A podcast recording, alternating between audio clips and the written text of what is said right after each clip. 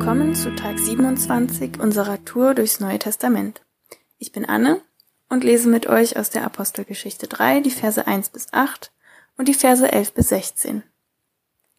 Verse 1 bis 8. Petrus und Johannes gingen zur Gebetszeit um die neunte Stunde in den Tempel hinauf. Da wurde ein Mann herbeigetragen, der von Geburt an gelähmt war. Man setzte ihn täglich an das Tor des Tempels, das man die schöne Pforte nennt. Dort sollte er bei denen, die in den Tempel gingen, um Almosen betteln. Als er nun Petrus und Johannes in den Tempel gehen sah, bat er sie um ein Almosen. Petrus und Johannes blickten ihn an, und Petrus sagte, Sieh uns an.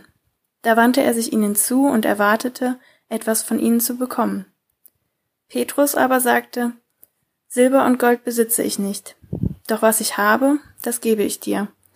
Im Namen Jesu Christi des Nazoreas steh auf und geh umher. Und er fasste ihn an der rechten Hand und richtete ihn auf. Sogleich kam Kraft in seine Füße und Gelenke. Er sprang auf, konnte stehen und ging umher. Dann ging er mit ihnen in den Tempel und lief und sprang umher und lobte Gott. Die Verse 11 bis 16 Da er sich Petrus und Johannes anschloss, lief das ganze Volk bei ihnen in die sogenannte Halle Salomos zusammen außer sich vor Staunen. Als Petrus das sah, wandte er sich an das Volk. Israeliten, was wundert ihr euch darüber? Was starrt ihr uns an, als hätten wir aus eigener Kraft oder Frömmigkeit bewirkt, dass dieser gehen kann? Der Gott Abrahams, Isaaks und Jakobs, der Gott unserer Väter, hat seinen Knecht Jesus verherrlicht, den ihr ausgeliefert und vor Pilatus verleugnet habt, obwohl dieser entschieden hatte, ihn freizulassen. Ihr aber habt den Heiligen und Gerechten verleugnet und die Freilassung eines Mörders erbeten. Den Urheber des Lebens habt ihr getötet, aber Gott hat ihn von den Toten auferweckt. Dafür sind wir Zeugen. Und aufgrund des Glaubens an seinen Namen hat dieser Name den Mann hier, den ihr seht und kennt, zu Kräften gebracht. Der Glaube, der durch ihn kommt, hat ihn vor euer aller Augen die volle Gesundheit geschenkt. Wenn ich diese Geschichte lese, fällt mir vor allem auf, dass der Mann mit einer Erwartungshaltung an den Tempel gekommen ist. Beziehungsweise ist er gar nicht von selbst gekommen, sondern es steht dort, dass er täglich von anderen Menschen an den Tempel gebracht wird. Man weiß nicht genau, was das für Menschen sind, aber ich kann mir vorstellen, dass er immer wieder gefragt hat, könnt ihr mich bitte dahin bringen? Dass er immer wieder beharrlich gewesen ist und ähm, ja einfach wollte, dass die Menschen ihn dorthin bringen, weil er mit einer gewissen Erwartungshaltung dorthin kommt. Jeden Tag. Und er erwartet auch etwas von Petrus und Johannes. Aber er erwartet gar nicht genau das, was, was dann kommt. Aber wenn wir mal ganz ehrlich sind, ist das, was er bekommt, doch viel besser als das, was er erwartet. Er möchte eigentlich ja nur etwas Geld haben, damit er vielleicht sich am nächsten Tag etwas zu essen kaufen kann, damit er ja noch einen weiteren Tag überlebt. Denn damals gab es keine Rente oder ähm, ja irgendetwas für für Menschen, die die einfach nicht zur Gesellschaft gehörten aufgrund ihrer Einschränkungen oder ihrer ihrer Krankheiten. Und er hatte die Hoffnung, dass die Menschen, die dort vorbeigehen, ihm etwas geben können, womit er ja was anfangen kann, womit er noch einen weiteren Tag leben kann. Und das, was er bekommen hat, war viel größer als das, was er erwartet hat. Und ja, später sieht das Volk, wie der Mann plötzlich geht, wie er durch den Tempel geht und noch viel wichtiger, er, er lobt Gott.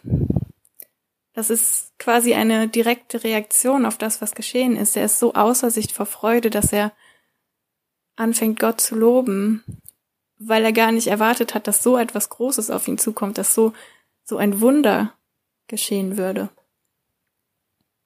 Und ja, die Menschen werden auf ihn aufmerksam, weil er so außer sich vor Freude ist und, und sie staunen. Und als Petrus das sieht, hält er eine Rede. Er hat schon davor eine Rede gehalten am Pfingsttag. Ähm, und wahrscheinlich ist er gerade so ähm, ja da drin, dass er dass er diesen Augenblick auch nutzen möchte, um den Menschen von Jesus zu erzählen. Denn er hat auch vorher zu dem Mann gesagt, im Namen von Jesus Christus, steh auf und geh.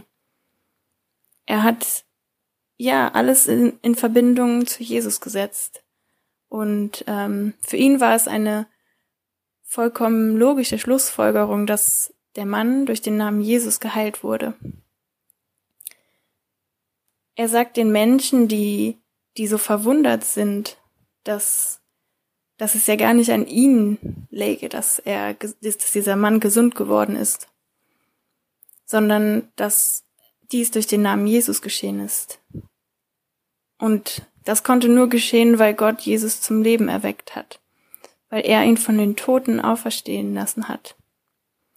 Und ja, viele haben das zu dieser Zeit noch nicht verstanden.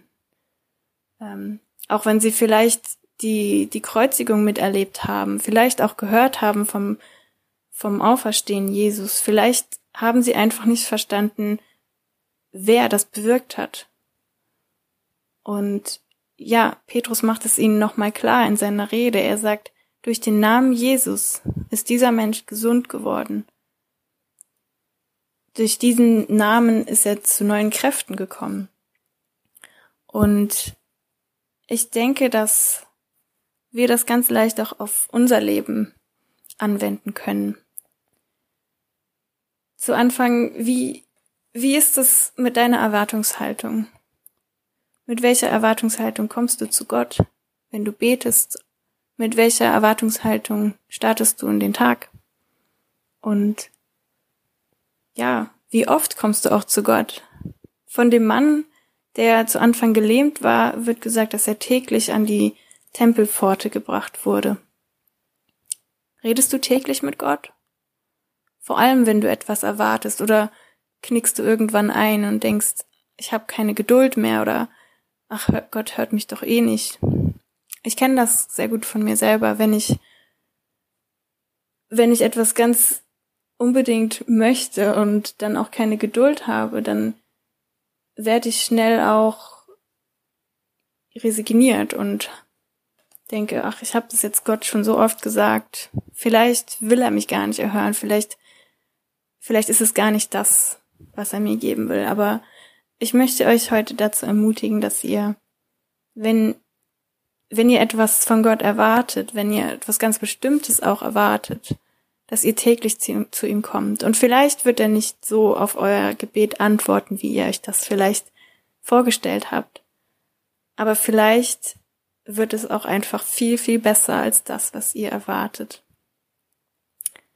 Ja, diesen Gedanken möchte ich euch heute mitgeben und ich werde es selbst auch versuchen, ähm, mehr in einer Erwartungshaltung an Gott zu beten und ja auch täglich zu ihm zu kommen, auch wenn es immer wieder dasselbe ist. Und jetzt geh und lebe, was Gott dir gegeben hat. Er segnet dich.